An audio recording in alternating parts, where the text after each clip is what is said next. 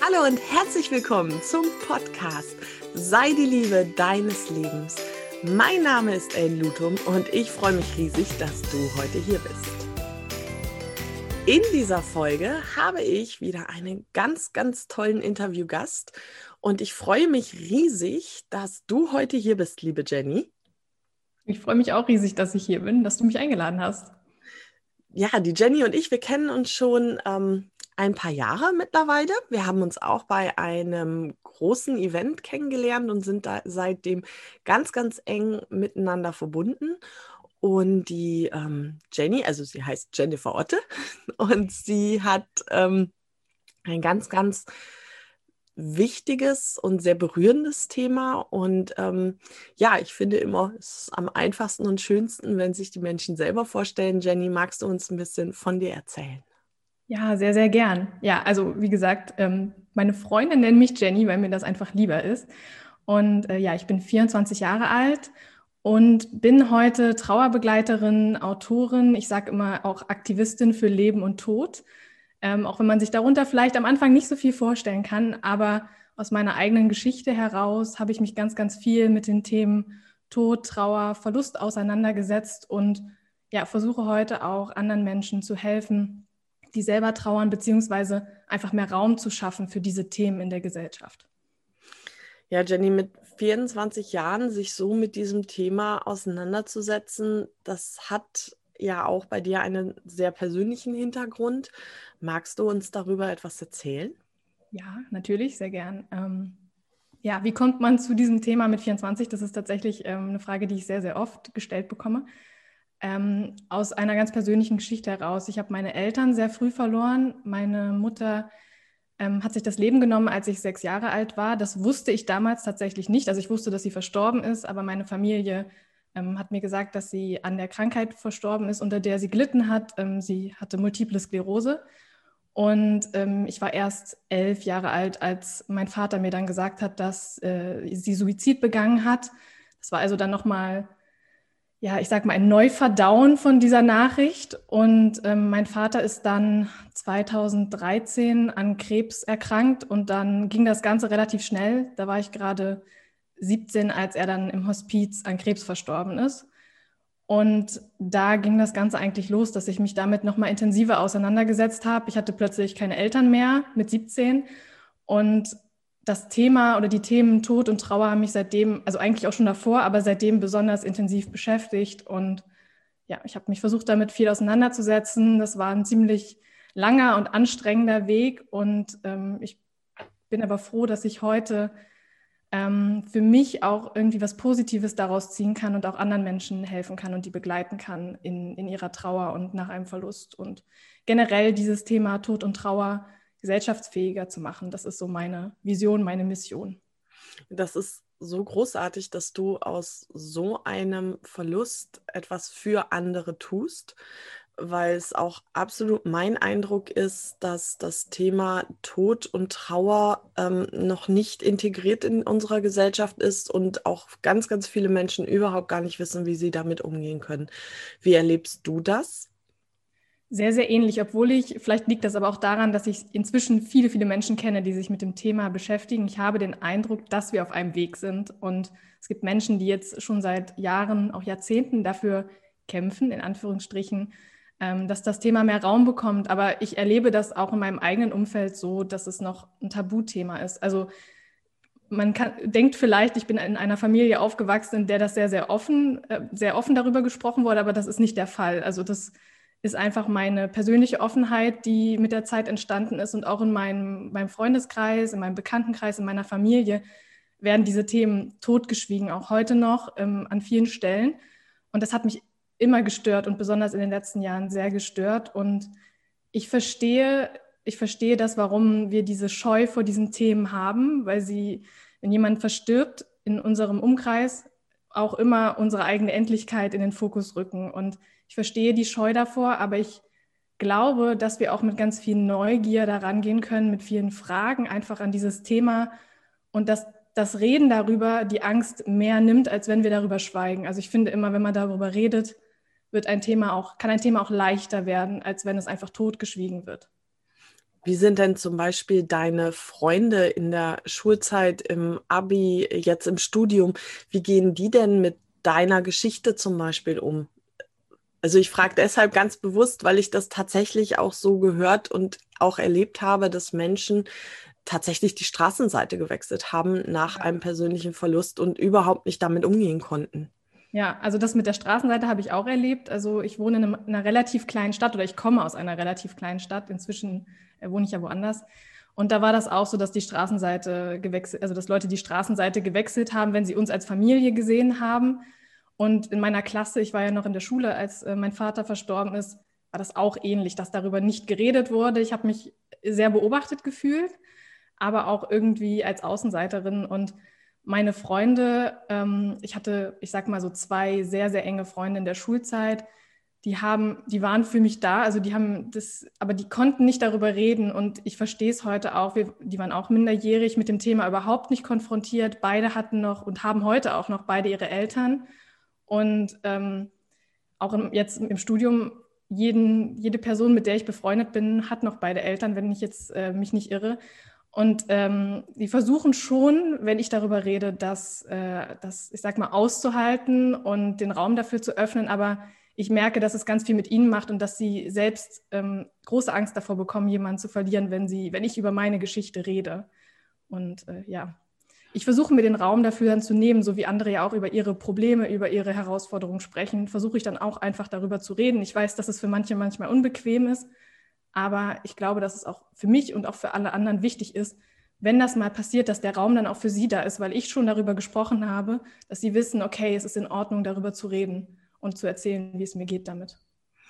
Ich habe das ja bei dem ähm, Business-Event, wo ich dich kennengelernt habe, auch ähnlich erlebt, dass ähm, du recht früh deine Geschichte erzählt hast und sehr offen.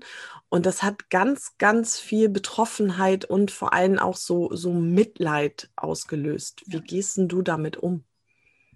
Ja, Mitleid hat es schon immer ausgelöst. Es war immer, dass Leute sich entschuldigt haben, äh, wenn ich erzählt habe, was mir passiert ist oder wenn, wenn sie mich darauf angesprochen haben in irgendeiner Form, es vielleicht auch nicht wussten.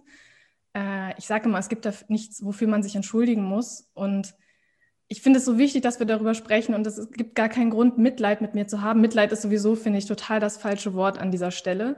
Ähm, ich glaube schon, dass man Mitgefühl haben kann, dass man auch Anteilnahme zeigen kann aber ich möchte nicht, dass jemand anders mit mir mitleidet. Und ähm, ja, also ich versuche dann immer ganz offen darüber zu sprechen und dann dem anderen auch ein bisschen, ähm, wie soll ich sagen, das Ganze nicht so unbequem zu machen, indem ich zeige, dass, dass es kein Problem dafür, da ist, darüber zu sprechen für mich. Und ja, ich, ich hoffe, dass das dann auf der anderen Seite auch so ankommt und dass die Scheu dann ein bisschen genommen wird. Man muss mich wirklich nicht mit Samthandschuhen anfassen, musste man auch noch nie. Und das ist, glaube ich, auch etwas, was generell für Trauernde gilt. Wir denken ganz oft, oh, das kann ich jetzt nicht ansprechen. Ich kann doch jetzt denjenigen nicht darauf ansprechen, dass wer auch immer verstorben ist im Umfeld. Oder dann hole ich vielleicht etwas hoch oder irgend sowas in der Richtung höre ich sehr, sehr oft von, von Angehörigen oder von Menschen, ähm, die vielleicht befreundet sind mit Trauernden. Das Ding ist, dass Trauer oder dieses, der Verlust, der ist immer präsent, gerade am Anfang in den ersten Jahren. Da gibt es nichts hochzuholen das, das Thema ist präsent und es ist eher bedrückend, wenn dann drumherum geredet wird und es steht im Raum und es wird aber nicht angesprochen. Also das finde ich immer anstrengender, weil ich dann das Gefühl habe, so, okay, äh, die anderen sind, wissen gerade überhaupt nicht, wie sie damit umgehen sollen und es entstehen unangenehme Situationen und eine Stille, die ganz, ganz komisch ist und deswegen ähm, plädiere ich immer dafür, dass wir ganz offen damit umgehen, darüber reden. Man kann auch sagen, wenn man gerade gar nicht weiß, was man sagen kann, was man sagen kann. Man kann sagen, ich weiß nicht, was ich jetzt tun soll, ich weiß nicht, ob ich dir helfen kann, aber ich bin da, ich höre dir zu. Das ist, glaube ich, das Wichtigste. Man muss gar nicht die richtigen Worte finden an der Stelle. Ja, das ist auch etwas, was ich ähm, persönlich auch selber äh, gemerkt habe, dass, es, dass man so versucht, sei, die richtigen Worte zu finden. Ähm, und es gibt auch wirklich, also wenn man jetzt so von richtig oder falsch geht, es gibt auch Dinge, die nicht so günstig sind, oder? Ja, die gibt es definitiv. Also richtig oder falsch ist immer schwierig, das in Kategorien einzuordnen, aber es gibt definitiv Dinge, die für Trauernde sehr, sehr schwer sind. Einerseits, wenn eben nicht darüber gesprochen wird, obwohl, ja, sage ich mal, merkbar ist, dass die Person über den Verstorbenen, die Verstorbene zum Beispiel reden möchte. Ähm, ich sage immer, ich, ich, möchte immer nicht den Blick nur auf die negative Seite lenken, sondern zu gucken, okay, was, was können wir denn tun, ähm, wenn wir jemanden kennen, der jemanden verloren hat, wenn, wenn jemand trauert, dem wir sehr nahestehen vielleicht auch. Und einerseits natürlich offen sein, auch ehrlich sein, wenn man, wie ich eben gesagt habe, wenn man nicht weiß, wie man damit umgehen soll, wie man helfen kann, das offen zu kommunizieren. Ich glaube, Kommunikation ist da immer der Schlüssel. Das hast du wahrscheinlich auch schon in ein, an, einigen anderen Podcast-Folgen gesagt ähm, weil es von beiden Seiten ganz viel Mitgefühl erfordert. Auch beide Seiten müssen lernen, damit umzugehen, sowohl derjenige, der trauert, als auch der andere, der plötzlich dasteht und vielleicht helfen möchte. Und ich finde es immer wichtig, nicht in Plattitüden mit demjenigen zu sprechen. Und unsere erste Reaktion, und ich nehme mich da nicht aus, das ist ganz wichtig, wenn in meinem Umfeld das passiert, meine erste Reaktion ist auch Schock. Und meine erste Reaktion ist auch, ich würde dir das jetzt gerne abnehmen und ich würde jetzt gerne so tun, als wäre das nicht passiert. Und dann der nächste Schritt ist, sich das bewusst zu machen und zu merken, was ich da gerade tue, nämlich dass ich versuche, vielleicht den Verlust klein zu reden, zu relativieren oder demjenigen versuche, das, das irgendwie zu nehmen. Und das Wichtige ist, dass Trauer keine Krankheit ist, sondern es ist eine ganz normale Reaktion auf einen Verlust. Und es ist vor allem auch nicht das Problem, ähm, es ist die Lösung. Das hat Chris Paul mal gesagt. Trauern ist nicht das Problem, es ist die Lösung. Und das ist der Weg sozusagen, ähm, den Menschen, obwohl er verstorben ist, und die Trauer wieder in sein Leben zu integrieren. Und deswegen ähm, ja, finde ich es super wichtig, dass man den Raum lässt für die Person und schaut, was man tun kann. Und es reicht einfach da zu sein. Ich weiß, das ist ganz schwer. Auch als Trauerbegleiterin kann ich oft nicht mehr tun, als auszuhalten und den Schmerz mit auszuhalten. Ich kann der Person das nicht abnehmen. Und das ist auch nicht meine Aufgabe. Es geht einfach oft nur darum, mit auszuhalten. Und das ist anstrengend und schwer, aber ähm, besser als zu versuchen, der Person das zu nehmen. Weil das ist, die Trauer ist nichts anderes als die Liebe nach dem Tod der Person. Der Ausdruck der Liebe oder der Beziehung, die man hatte, die kann auch kompliziert sein, gewesen sein. Aber es ist sozusagen einfach nur die Liebe nach dem Verlust, die Beziehung nach dem Verlust, die bleibt. Wenn du ähm, sagst, die Trauer nehmen, was muss ich mir da konkret darunter vorstellen? Wie passiert das? Weil mhm. ich finde es ganz wichtig, dass, ähm, wie du schon sagtest, das sind oft unbewusste Mechanismen, die wir ja. ähm, in unserer Kommunikation, die einfach so drin sind. Ähm, und einfach auch zu merken, okay, wie, wie muss ich mir das konkret vorstellen? Was bedeutet das denn, wenn ich jemanden konkret die Trauer nehme? Hm, das heißt, dass ich, also das kann ganz krass natürlich auch im eigenen Familienkreis sein, weil jeder ja auch dort anders trauert in der Familie. Ich hatte auch schon Situationen, in denen dann eben sich die Trauernden in der innerhalb der Familie selbst vorgeworfen haben, du nimmst mir gerade den Raum zum Trauern, indem du zum Beispiel einfach weitermachst. Ähm, also es gibt ganz unterschiedliche Reaktionen auf Trauer. Und ich sage mal, die, die wir am ehesten akzeptieren, ist weinen und traurig sein. Es gibt aber auch noch ganz, ganz viele andere Reaktionen. Und ähm, die sind genauso legitim. Ich habe das auch in meiner eigenen Familie. Meine Oma hat einfach weitergemacht. Also die hat alles organisiert und ich stand oft da und habe gesagt, wie kannst du jetzt einfach weitermachen? Bis ich dann irgendwann verstanden habe, es ist ihre Art und Weise, damit umzugehen, indem sie jetzt alles organisiert. Und da zu schauen, was ist die Art und Weise, die der Trauernde, die Trauernde braucht und die dann nicht ähm, schlecht zu reden oder demjenigen zu sagen, wie er es stattdessen tun sollte. Ähm, das ist eine große Falle, in die auch Trauernde tappen, dass wir dann denken, hey, wieso machst du das so? Ich mache das so und dass da das Verständnis einfach fehlt. Und ähm, ja, die Trauer nehmen heißt auch, dass man demjenigen nicht zuhört, wenn er darüber spricht. Vielleicht auch, ähm, wie ich schon gesagt habe, das dann abschneidet. So, wenn derjenige sagt, darüber sich beklagt, wie, wie schlimm dieser Tod war, dass man dann solche Sa Sachen sagt wie, ja, aber demjenigen geht es ja jetzt besser dort, wo er ist oder solltest doch froh sein oder dankbar für die Zeit, die ihr hattet. Das sind Dinge, die kann man als Trauernder sagen, wenn man diese Erkenntnis selber hat und das fühlt. Aber das ist nichts, was man von außen einem Trauernden ähm, sagen sollte und vor allem es hilft auch nicht wirklich. Es relativiert tatsächlich. Und ähm, ja, das sind so Mechanismen, die wir einfach in unserer Gesellschaft irgendwie drin haben. Wie gesagt, ich ertappe mich auch dabei, dass ich so manchmal denke, dass ich sowas sagen möchte und dann merke, nee, stopp, das ist gerade Blödsinn. Also auch jeder lernt da, glaube ich, auch nach Jahrzehnten, Jahren, mit denen man mit Trauernden zu tun hat, auch wenn man selbst betroffen war, ähm, immer wieder innezuhalten und zu sagen, ich muss jetzt gerade gar nichts, ähm, gar nicht die richtigen Worte finden oder irgendwas nehmen und versuchen, es leichter zu machen und abzulenken, sondern es, es reicht, wenn ich da bin und demjenigen den Raum gebe, wenn er es braucht und darüber reden möchte und so weiter. Ja, das mit der Gesellschaft kaum aushalten, das sehe ich auch so und das ist so schwierig oder ich, ich empfinde es als mit das Schwierigste, jemanden zu sehen, dem schlecht geht und ja. diese Hilflosigkeit zu erleben, dass ja. du tun kannst. Und dann ist das halt tatsächlich auch oft so ein Mechanismus, dass man so eine Trauer, so habe ich es jedenfalls erlebt, auch mhm. so zeitlich begrenzt. Ja. Ist Trauer zeitlich begrenzt? Nein, also meiner Meinung nach nicht. Und diese Vorstellung kommt, glaube ich, größtenteils daher, dass wir früher dieses Trauerjahr hatten. Das ist aber ein ganz veraltetes ähm, Denken. Es gab früher dieses Trauerjahr, in dem man ja auch oft schwarz getragen hat, also Trauer getragen hat, wie man das früher gesagt hat. Und ähm, daher kommt, glaube ich, diese Annahme oft, dass es nach einem Jahr vorbei ist, dass die Trauer vorbei ist. Ähm, das ist aber nicht so. Also ich denke, es ist ein lebenslanger Prozess. Es ist auch ist ja auch ganz natürlich. Wir verlieren eine Person, haben vielleicht 10, 20, 30, 50, 60 Jahre mit der Person verbracht. Ich finde es total krass dann anzunehmen, dass das nach einem Jahr beendet ist und dass man nach einem Jahr wieder normal ist. Ich mache das in Anführungszeichen, die spreche ich gerade mal mit. Mhm. und es ist wirklich, ähm, es ist ein Prozess, der das ganze Leben lang begleitet und vor allem ändert sich auch die Beziehung zu der Person und wie man die Trauer wahrnimmt über die Jahre. Also der Verlust meiner Mutter ist jetzt ähm, also sie ist 2003 gestorben, also fast 18 Jahre her.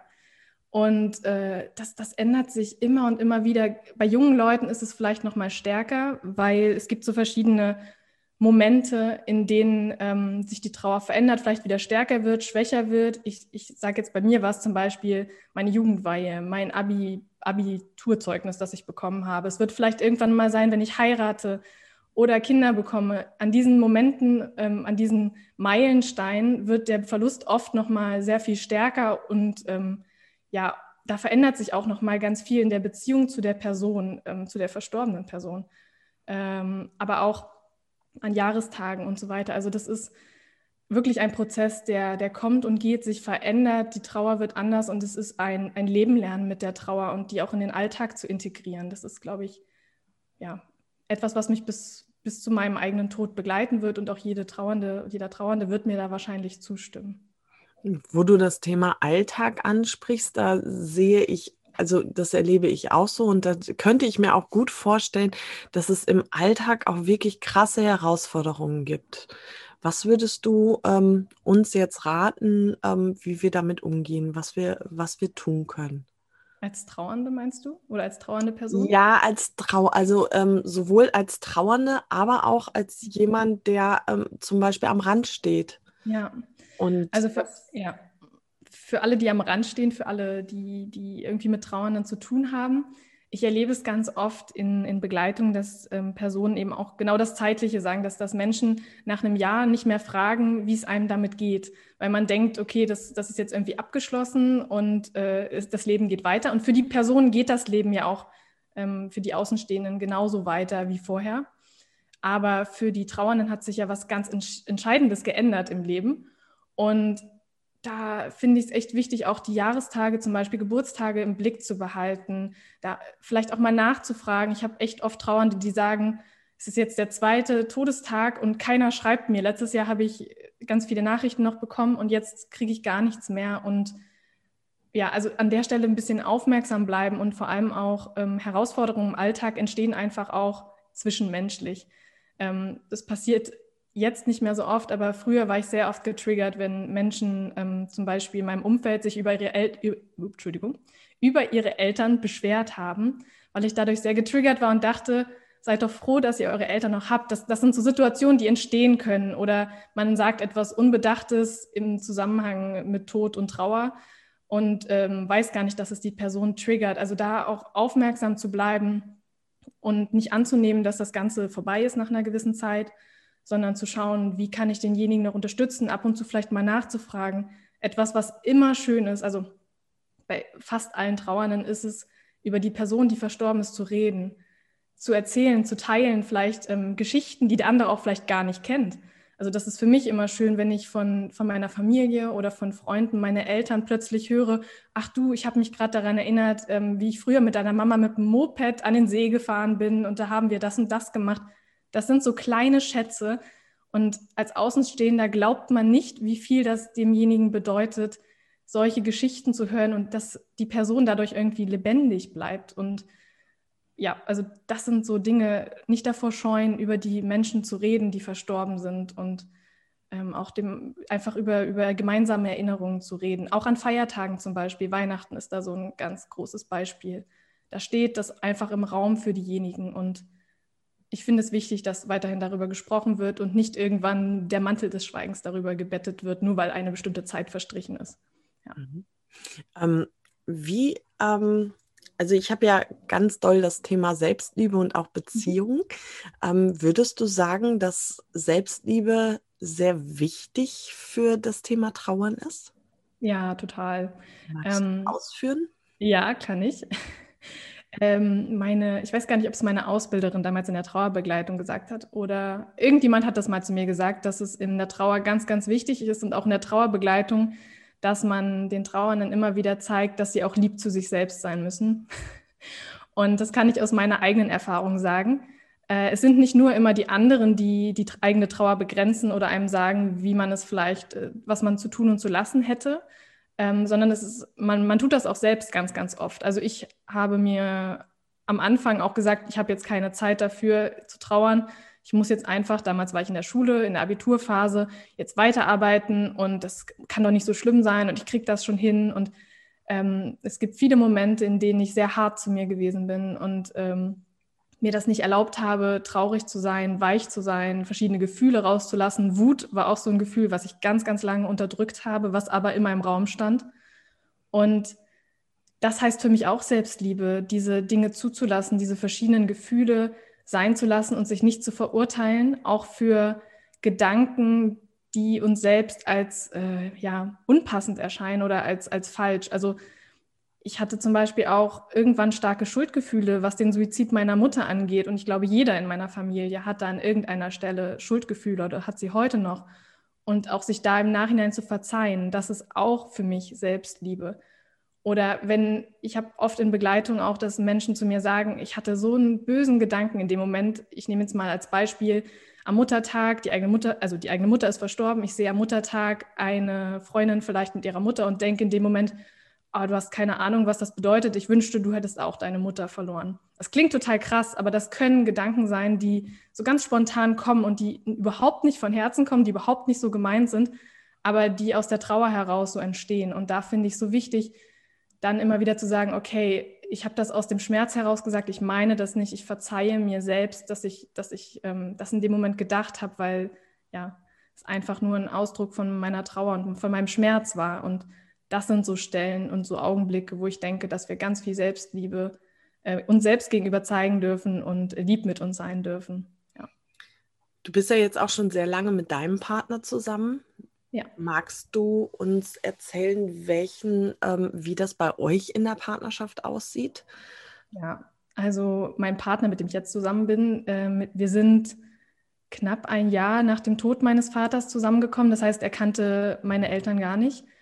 Und für mich war es immer total wichtig, dass er ähm, trotzdem meine Eltern kennenlernen möchte, auf eine gewisse Weise. Also ich kenne seine Mutter, ich habe sie kennengelernt und er hat immer ganz, ganz viel gefragt und das fand ich schön. Er hat mir ganz viel zugehört, wenn ich über meine Eltern geredet habe. Er hat viel gefragt, als wären sie noch da im Prinzip. Und äh, war super interessiert an, an dem, was ich erzählt habe, an Geschichten, die ich geteilt habe.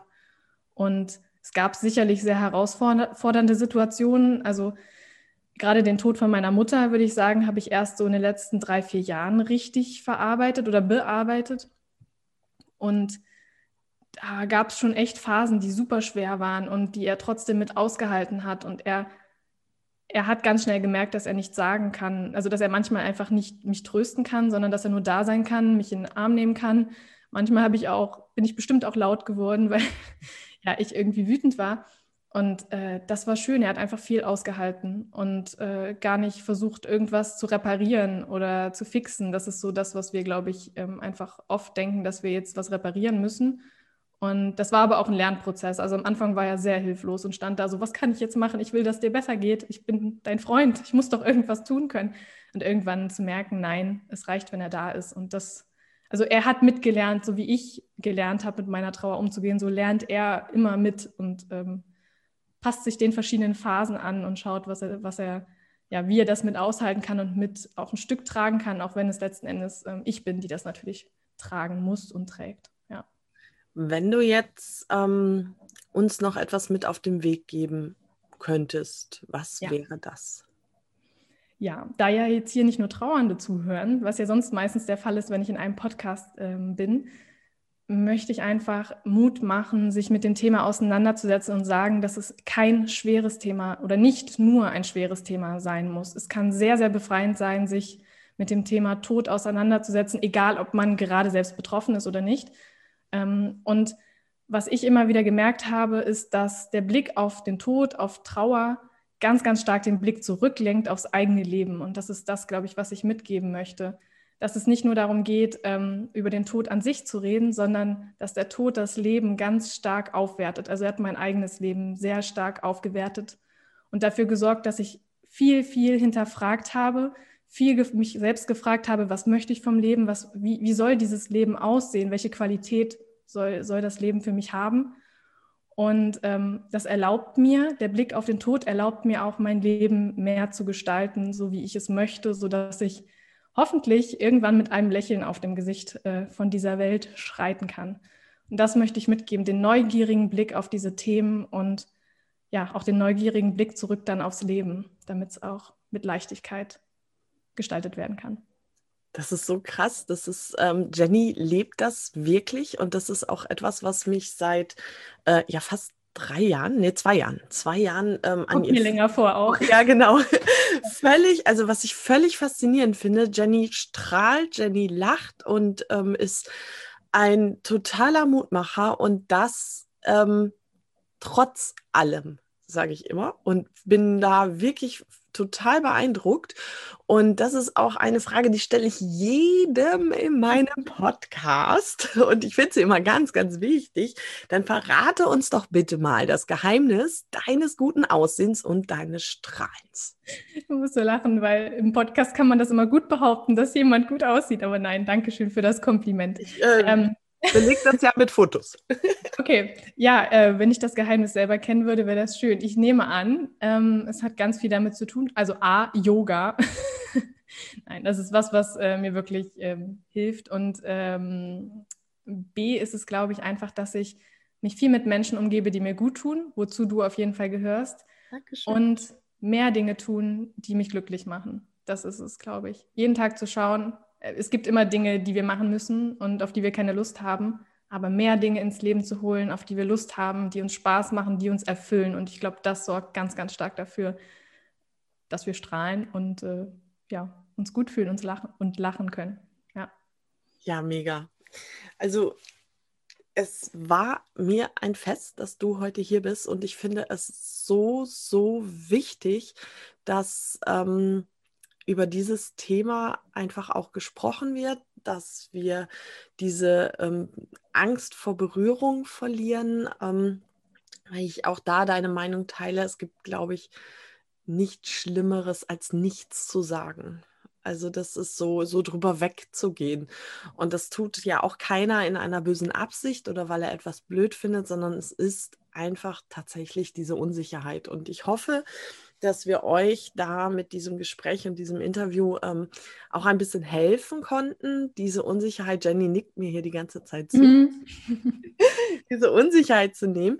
Ähm, Jenny, magst du noch kurz etwas von dir und deiner Arbeit erzählen? Wie konkret ja. machst du es? Das wäre mir jetzt echt noch wichtig, das noch mit reinzunehmen. Ja, sehr, sehr gern. Also ähm, ich bin ein Mensch mit sehr vielen Interessen und ich versuche dieses Thema auf verschiedene Arten, Art und Weisen in die Welt zu bringen und zu helfen. Also einerseits arbeite ich eben als Trauerbegleiterin, ähm, sowohl in Trier, wo ich gerade wohne, als auch online. Das heißt, ähm, ich begleite Menschen, meistens vor allem ähm, junge Menschen, die die Eltern verloren haben, ähm, nach dem Verlust äh, eines Elternteils oder vielleicht auch beider Elternteile, wie bei mir. Und darüber hinaus schreibe ich ganz, ganz viel über das Thema, äh, sowohl in Kolumnen als auch in Büchern, weil das nochmal, ich finde, das ist eine neue Art und Weise, auch damit umzugehen oder eine andere Art und Weise. Und vor allem erreicht es auch mehr Menschen, die vielleicht gar nicht in eigener Trauer sind, aber diese, damit mit dem Thema trotzdem dann irgendwie umgehen können. Und ja, das Schreiben war für mich da immer schon ein wichtiger Ausdruck. Und äh, ja, jetzt seit kurzer Zeit ähm, mache ich auch Projekte in Schulen, was mir sehr wichtig ist und was wirklich ein Herzensprojekt ist, dass es, ähm, dass dieses diese Themen schon in der Schule angesprochen werden und auf eine ganz kreative, leichte, bunte Art und Weise. Das ist mir wichtig. Ähm, ich gehe da nicht rein und sage so, jetzt müssen wir aber mal über Tod reden, sondern ähm, es geht mir darum, den Raum dafür zu schaffen und auch wieder den Blick zurück aufs Leben immer zu lenken mit diesen Fragen, die auch Kinder und Jugendliche wahrscheinlich schon haben. Ich war selbst betroffen in der Schule und der Raum war nicht da. Und das wünsche ich mir jetzt, dass wir auch nicht nur lernen, Gedichte in drei Sprachen zu interpretieren in der Schule, sondern dass auch diese lebensverändernden, wichtigen Sinnfragen dort einen Raum haben. Und ja, so möchte ich dieses Thema mehr in, in die Gesellschaft ein, einbauen, einbringen. Ja. Super cool. Und das ist so mega wichtig, finde ich, dass das, ähm, also ich kann mich noch gut in meiner, ähm, nicht Schulzeit war es, sondern wirklich Ausbildung zur Krankenschwester, wo ja auch der Tod ein sehr, sehr starker Begleiter ist. Und ähm, ja, da gab es auch eine Trauerwoche und da hätte ich mir auch definitiv ein bisschen mehr Bunt, Leichtigkeit und ähm, ja, das über ein schweres Thema leicht reden gewünscht. Also deswegen kann ich das total gut nachvollziehen und auch empfehlen. Und ähm, ich blende euch natürlich Jennys Webseite noch mit ein, wenn ihr was von ihr lesen wollt oder auch hören. Jenny hat auch einen eigenen Podcast, ja. wo sie ähm, sehr sanft und ähm, ja, äh, wahnsinnig ähm, viel gibt, damit wenn man selbst betroffen ist, ähm, Hilfe bekommt, um mit diesem Thema umzugehen. Ja, genau. genau. Jenny, es war wirklich toll, dass du da warst. Vielen, vielen Dank für deine ähm, offene und so persönliche ähm, Erzählung. Es hat ähm, mir total viel Spaß gemacht. Ich hoffe dir auch. auch. Ja, mir auch. Gut, und dann, wenn du noch Fragen hast, wenn du irgendwas wissen willst, kannst du Jenny schreiben, du kannst mir schreiben. Ich freue mich auch immer wieder über ähm, eure Bewertungen ähm, oder Kommentare, die ihr mir zu den Podcast-Folgen da lasst. Und ähm, ja, jetzt auch nach diesem Thema, bitte passt auf euch auf und denkt daran, euer Wohlbefinden ist immer eure bewusste Entscheidung. Alles Liebe, eure Ellen.